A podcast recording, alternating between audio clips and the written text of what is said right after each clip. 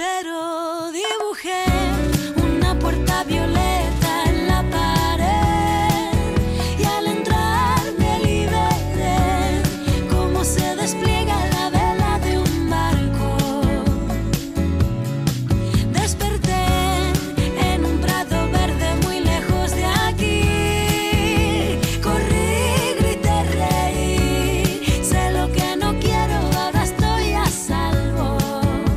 5 y 6 minutos de la tarde vamos a hablar de algo que todos conocemos muy bien, pero que no logramos erradicar.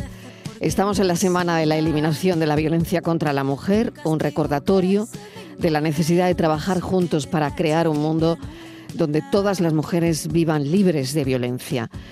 Una de las claves está en el compromiso colectivo para desafiar y cambiar esas estructuras que perpetúan la violencia de género.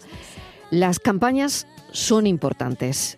Eh, tenemos con nosotros a Olga Carrión, que es directora del Instituto Andaluz de la Mujer. Olga, bienvenida. Gracias por acompañarnos. Buenas tardes, ¿qué tal? Encantada de estar aquí con vosotras. Esta vez el Instituto Andaluz de la Mujer ha elaborado una campaña de concienciación y sensibilización ante el repunte de casos este año, en el 2023, especialmente durante el verano, Olga, que eso se nos ha clavado. ¿eh? Es- es- son unas, unas cifras que duelen. ¿eh?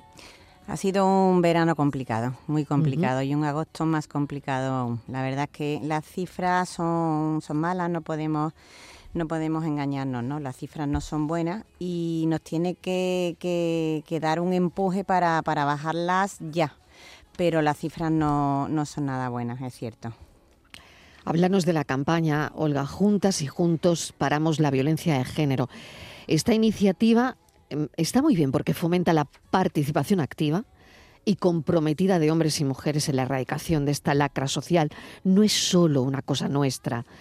Em, sabemos que ahí están los datos, que bueno, pues hay en España 1.237 víctimas mortales y 256 en Andalucía. Eh, son datos escalofriantes, pero y porque sabemos que detrás de, de cada dato hay, hay una historia tremenda. ¿no? Cada, Pero- cada asesinada es tremenda, Eso es, efectivamente. eso es, eso es. mm, Los datos son muy... Las cifras, ¿no? Asustan, pero, pero detrás de cada una de las mujeres asesinadas hay, hay un gran drama familiar. Mira, en, a nivel España tenemos a 52 asesinadas en lo que va de año y 51 huérfanos y huérfanas. Es tremendo. Y en Andalucía 17 asesinadas mujeres víctimas de violencia de género y 13 huérfanos y huérfanas. Pero eso lo que lo que acabas de indicar es que cada detrás de cada mujer asesinada hay un drama, hay niños y niñas huérfanas, hay familiares, hay mm, todo su entorno que no se lo espera porque nadie espera que, que estas cosas ocurran, ¿no? Juntas y juntos, perdona. he Exactamente, juntas y juntos. Juntas y juntos paramos la Mm, violencia de mm. género porque porque mm, la administración tiene sus competencias, pero pero esto es cosa de, de todas y de todos, ¿no? Una, una sociedad avanzada eh, tiene que, que bajar estas cifras, ¿no? Y, y nadie puede mirar al lado, ¿no? Cada uno desde nuestras competencias. Eh, la administración tiene que, que avanzar en las suyas y tiene que coordinarse porque todo, todo siempre se puede mejorar, ¿no? Pero, pero que nadie mire para otro lado, ¿no? Que nadie de la sociedad nos tienen que ayudar y, y ellos, por supuesto, como aliados, como aliados de nuestra mano, porque, porque ellos son el 49% de, de la sociedad y, y en máxima implicación. Ojalá, ojalá sirva para, para concienciarnos. El cartel es muy bonito, es muy chulo, porque Lo es, lo es, lo es. porque está toda la Mm. sociedad, eh, está Mm. por una parte la administración, ¿no? Hay sanitarios, hay fuerzas de y cuerpos de seguridad del Estado. Toda la administración pública tenemos que, que implicarnos desde la unidad, desde la unidad. Me ha gustado mucho la campaña, Olga. Y, mm, y quería también hacer hincapié, hablabas de huérfanos, la ayuda a huérfanos de violencia de género va a suponer un, nuevo derecho para las víctimas de violencia machista en Andalucía. ¿no? Sabemos y hemos conocido que a partir del 2024 los huérfanos de violencia machista que sean menores de edad van a poder solicitar una ayuda de 5.000 euros anuales que van a percibir hasta que cumplan los 18 años. ¿no? Esa pensión de orfandad va a ser oh, una vía, entiendo, mucho más eficaz de lo que había hasta ahora. ¿no? Sí, sí, es una ayuda directa a, a los huérfanos y a las huérfanas porque es que todo, todo lo que hagamos junto a ellos y con ellos desde el punto de vista emocional, que también se trabaja mm, con una atención psicológica muy cercana, es que tenemos que tener en cuenta que, estas niñas y niños eh, son doblemente, imagínate para, para ellos, ¿no? No solo, no solo es asesinada su madre, que es que mm. su madre es asesinada por su padre. Entonces el trastorno emocional es brutal. Que en algunos casos pierden, eh, claro, pierden a los dos, ¿no? Porque el padre se quita la vida o tiene una condena larga en la cárcel. Por lo tanto, bueno, estamos hablando de, de bueno este de una tragedia, pues, increíble para, para esos niños que, que quedan, ¿no? Y ya por no hablar de la violencia vicaria, que esto sería otro asunto, ¿no? Y 5.000 euros de ayuda directa en un importe único, además, para que se puedan organizar las familias con las que se han quedado. Y es un nuevo derecho, es un nuevo derecho para, para todas ellas y para todos ellos, que esperemos que no sean, no sean más. Desde luego. Hemos conocido los resultados, Olga, del barómetro de la juventud, ¿no? a mí me, ha llamado mucho la atención, de hecho me lo he apuntado para, para hablarlo contigo, porque eh, a mí me sigue sorprendiendo y, me imagino, Olga, que cuando en el Instituto Andaluz de la Mujer recibís los datos de estos barómetros, os llevaréis las manos a la cabeza porque esto parece que no cambia, sino que, que va a peor, pero que el 87% de chicos y chicas jóvenes dicen reconocer eh, alguna situación de violencia de hombre contra las mujeres en su entorno cercano, pero niegan esa violencia. Un 23 cree que la violencia no existe o es un invento ideológico. Sí, es, Esto ha salido hace unos días, el barómetro de la juventud. Es increíble. Mira, la, la violencia de género va, va, cambiando y va cambiando muy rápidamente por el tema de las redes sociales implicados también en esta. El mal uso de las redes sociales, pues tenemos tenemos nuevo, nuevas maneras de violencia en esas redes mal empleadas, ¿eh? porque la, las redes sociales si son bien empleadas, pues pues un arma muy bueno para, para comunicarnos, ¿no? Entonces, y nosotros ya teníamos, teníamos, mm, verás, con educación tenemos un contacto muy fluido y ha salido una, una campaña que nosotros llamamos campaña Netflix de prevención para, para jóvenes entre 15 y 18 años. Ellos no muchas veces no son conscientes de, de los delitos nuevos, del sexting, por ejemplo.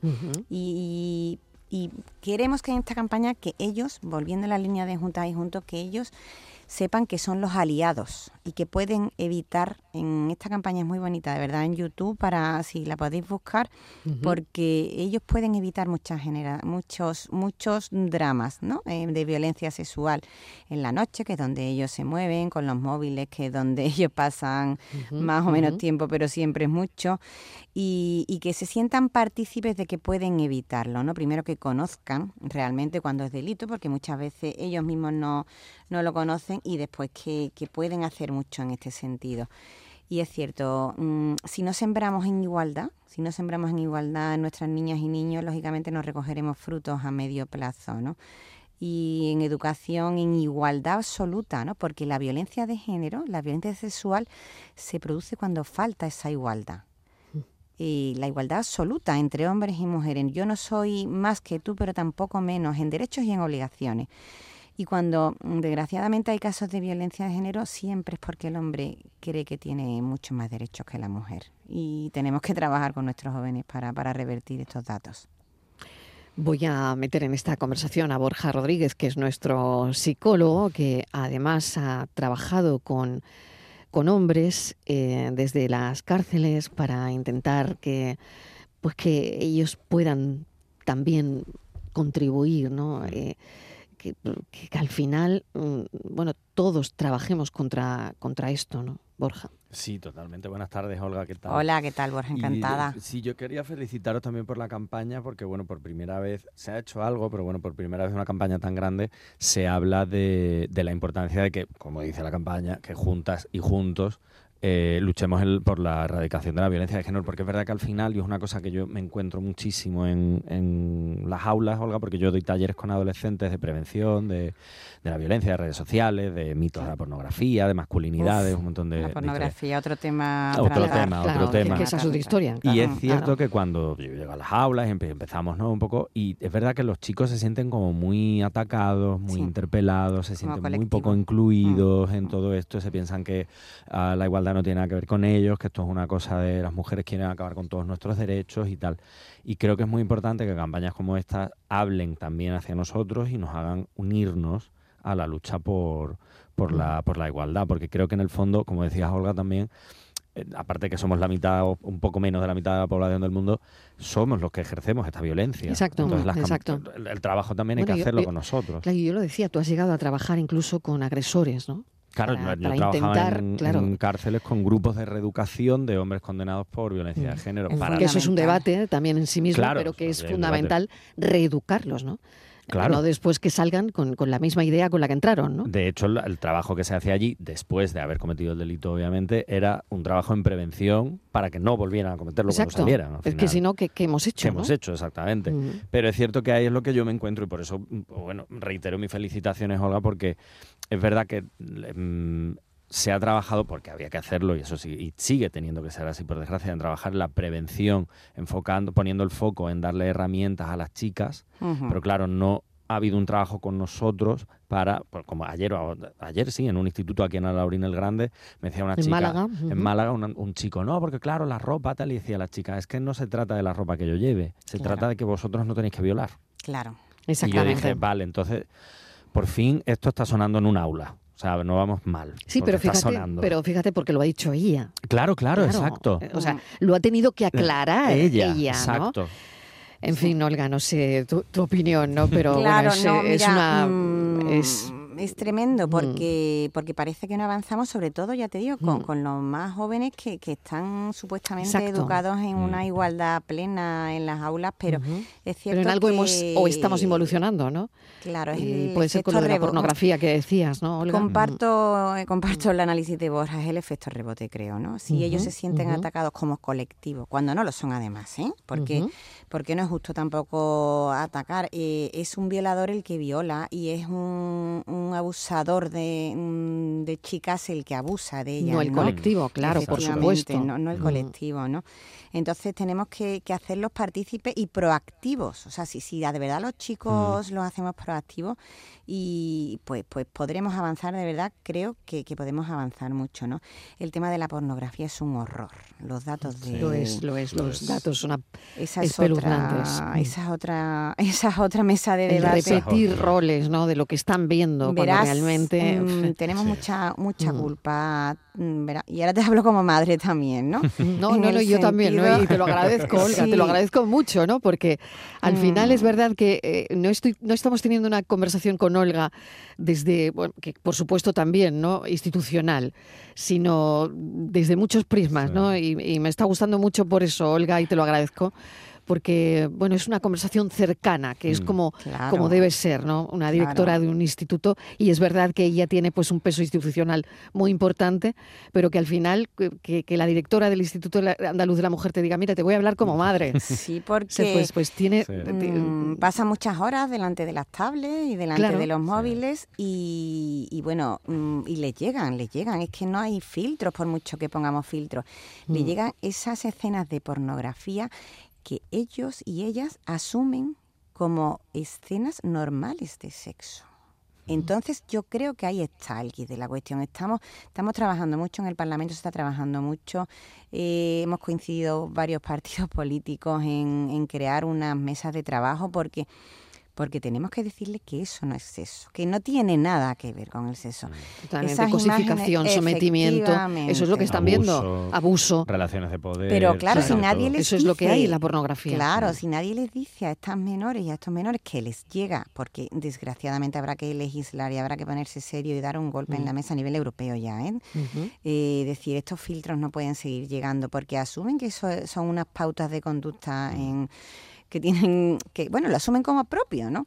Y, y nadie le, la- o sea, el- la educación sexual en este sentido tiene que ser, tiene que indicarles claramente que eso no tiene nada que ver con las relaciones sexuales de, de una pareja o de una noche o de lo que cada una o cada uno estime conveniente, pero que no tiene nada que ver con una relación sexual sana, para nada, para nada. Olga, ¿y crees que puede haber cierto, porque ya te digo, yo a veces me encuentro con ciertas dificultades para entrar en determinados institutos o tal, o, de hablar según qué cosa, ¿crees que puede haber dificultades a la hora de decir o plantear en un instituto o en un centro, decir, mira, vamos a tratar este tema y vamos a hablar de pornografía, de los mitos, pero también vamos a hablar, por supuesto, de relaciones de pareja sana, de, de una sexualidad sana, vamos a hablar de consentimiento, vamos a hablar de eh, métodos de prevención de embarazos no planificados. ¿Crees que estamos en un momento en el que resulta difícil ir a un centro, plantear, ¿no? Pues, en este caso desde el Instituto de la Mujer o desde la Junta de Andalucía, plantear en los institutos, decir, mira, esto se va a trabajar y se va a hacer así, así, así, así. No, yo creo que no solo eh, tiene que haber dificultades, sino que tiene que haber las puertas abiertas, las puertas abiertas de, los centros educativos, partiendo de la familia. Nosotros en el Congreso de Coeducación hemos presentado una, una guía eh, dirigidas a la familia, porque lógicamente es el pilar de, las niñas y de los niños andaluces, ¿no? desde que nacen, pues lógicamente las familias tienen que, que son las que educan en, primer momento, pero por supuesto en segundo grado los coles de mm, son los que lo que tú acabas de decir, las horas que pasan al día con nuestras niñas y nuestros niños. Entonces, no mm. solo eso, sino puertas abiertas. Nosotros tenemos una relación afortunadamente la consejera y yo con, con, educación, con la consejera de educación, y tenemos, tenemos prioridad absoluta de trabajar conjuntamente en igualdad. Ya te digo que, que si pensamos que si sembramos en igualdad más absoluta, en derechos y en obligaciones, porque es lo que tú dices, los chicos han percibido esto como un ataque hacia ellos mm. y para nada, es todo lo contrario, si no, no somos ni más ni menos, somos iguales, iguales en derechos, iguales en obligaciones. Si de verdad sembramos esa, esa, ese parámetro tan sencillo y tan difícil a la vez, creo que recogeremos un fruto de grande, ¿no? Porque es que, eh, ya te digo, las víctimas siempre dicen lo mismo, que, el agresor se siente eh, en libertad porque se siente superior a ella, ¿no? Hemos puesto los datos del barómetro de juventud y género de este año que había elaborado el Centro Reina Sofía em, de FAB Juventud. Eh, pero ahora quiero hablarte, Olga, de, otro informe que también me ha llamado la atención sobre vulnerabilidad de algunas mujeres y la tasa de mortalidad más alta está en el mundo rural.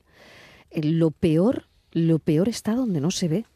Y hacia, hacia donde, claro, y hacia donde tenemos que mirar y poner el foco, ¿no? Mujeres del mundo rural, mujeres de más de 65 años que tardan en denunciar más tiempo, porque claro, los pueblos son pequeños, la denuncia es muy complicada en un sitio pequeño y bueno, sabemos que hay dos centros, centros municipales que están tutelados por ayuntamientos y el Instituto vuestro, el Instituto Andaluz de la Mujer. Pero claro, eh, a mí me ha sorprendido muchísimo esa tasa de mortalidad más alta en el mundo rural, ¿no?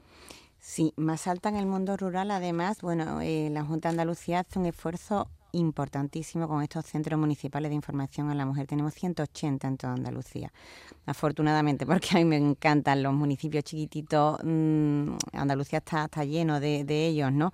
Pero claro, es más complicado, más complicado trabajar en ellos, pero hemos hecho un esfuerzo y vamos a seguir haciendo un esfuerzo económico para, para sustentar estos centros municipales de información a la mujer. Porque hay una dependencia, en todo esto hay una dependencia emocional, que es lo complicado, ¿no? Mm. Porque si fuera tan fácil, pues denuncias a tu agresor y ya está, una dependencia emocional que no es fácil. Pero es que mientras más pequeño es el municipio, pues más se une una dependencia económica también, ¿no? Y, y, más se, se une lo que tú acabas de decir, son pueblos pequeños donde todo el mundo se conoce, mm. la víctima, mm, lógicamente, con esa dependencia emocional y el entorno de la víctima no da el, no da el paso de, denunciarlo. En este sentido me quiero parar porque no solo en los entornos rurales, sino que en todos los entornos el 80% de las víctimas mortales no había denunciado. Pero no solo no había denunciado, sino que no teníamos constancia de, que existía un problema en sus mm. hogares siempre digo que, se pongan en contacto con, los centros provinciales, con los 180 mm, centros municipales de información, con nuestro 900, 900, 200, 999. Es un teléfono gratuito, es confidencial. Pueden llamar no solo la víctima, sino su entorno, sus amigos, sus amigas, su entorno laboral, cuando vean comportamientos raros que empiezan a, A, esta persona, esta chica ha variado su comportamiento, llama y, y, infórmanos porque como yo siempre digo en el buen sentido de la palabra, que las captamos y ya cuando las captamos nos las soltamos. ya, ya empiezan a ver la luz porque le transmitimos a ella y a todas las que están escuchándonos hoy, ¿no? Que estamos aquí para ayudarla, que tenemos un montón de recursos, pero un montón, de verdad. Unas ayudas directas a ellas, unas, unos recursos tremendos, unas casas de acogida, unos centros de emergencia, si, si, si el caso es de, emergencia, y unos pisos tutelados, y que del minuto uno empezamos a trabajar con ellas desde el punto de vista emocional, psicológico, jurídico, le informamos, no es un tema puntual. Y, y, y, estamos aquí, estamos aquí, tenemos unos recursos muy buenos, de verdad. Entonces, que den el paso ellas o que den el paso el entorno, porque eh, cuando, cuando una mujer denuncia, ya está en nuestras manos, ¿no? Y ya trabajamos con ella, pero si ella no puede dar ese paso, que, que, lo dé su entorno. Por favor, que lo dé su entorno porque es una llamada anónima que, que no tiene que aportar muchos más datos, ¿no? Entonces creo que tenemos que hacer pedagogía en este sentido, ¿no? Voy a recordar ese teléfono 900-200-999, el teléfono de información a las mujeres en Andalucía, 900-200. 999, que es un servicio referente en la lucha contra la violencia de género, que está operativo 24 horas los 365 días del año. Juntas y juntos paramos la violencia de género. El cartel eh, muestra dos manos entrelazadas en señal de unidad. Eh, en un segundo plano aparecen, pues como decía la directora del Instituto Andaluz de la Mujer, como decía Olga, pues parece mucha gente, hombres y mujeres, en la erradicación de esta lacra social, mm, pero de una forma participativa, activa, comprometida. ¿no? Y, esta es la manera de informar, sensibilizar y concienciar. Directora, muchísimas gracias por habernos acompañado. Eh, esperemos que esto sea pues simplemente un granito de arena, pero que ayude a cualquier mujer que lo pueda necesitar y que ahora mismo tenga la radio encendida. Sí, que eso Mariló, es lo que pretendemos. Y que muchas se salvan y hacen sus vidas, Exacto, muchas, muchas, exacto. muchas, rehacen sus vidas, pasan páginas y, y, están ahí, porque desgraciadamente es noticia cuando, cuando son asesinadas, ¿no? Pero, pero desde el instituto un mensaje súper positivo, un mensaje de esperanza, que estamos aquí, que, que las queremos ayudar que, que, denuncien, que den el paso, que de verdad, que, que hay muchísimas, muchísimas, de verdad, que, que, salen de esto, que avanzan y que, encuentren en nosotros un, un, recurso porque, porque las vamos a atender. Olga Carrión, directora del Instituto Andaluz de la Mujer, muchísimas gracias muchísimas por habernos gracias, acompañado en esta semana, semana de eliminación de la violencia contra la mujer. Esperemos, esperemos que los datos vayan a mejor eh, y esperemos que cuando volvamos a hablar eh, sea otro discurso. Sí, el, sí. Que, el que los datos han ido a mejor y bueno, eso sería, sería lo esperado y lo esperable, ¿no? Seguro que sí. Y tenemos mucho, tenemos mucho que por avanzar, que mejorar, pero, pero estamos en ello, ¿eh? ni, ni, un paso atrás en este tema, por supuesto. Ni un paso, no, atrás. Ni un paso Olga. Carrión, gracias. Un gracias, saludo. gracias, Mariló. A ningún hombre consiento que dicte mi sentencia. Solo Dios puede juzgarme.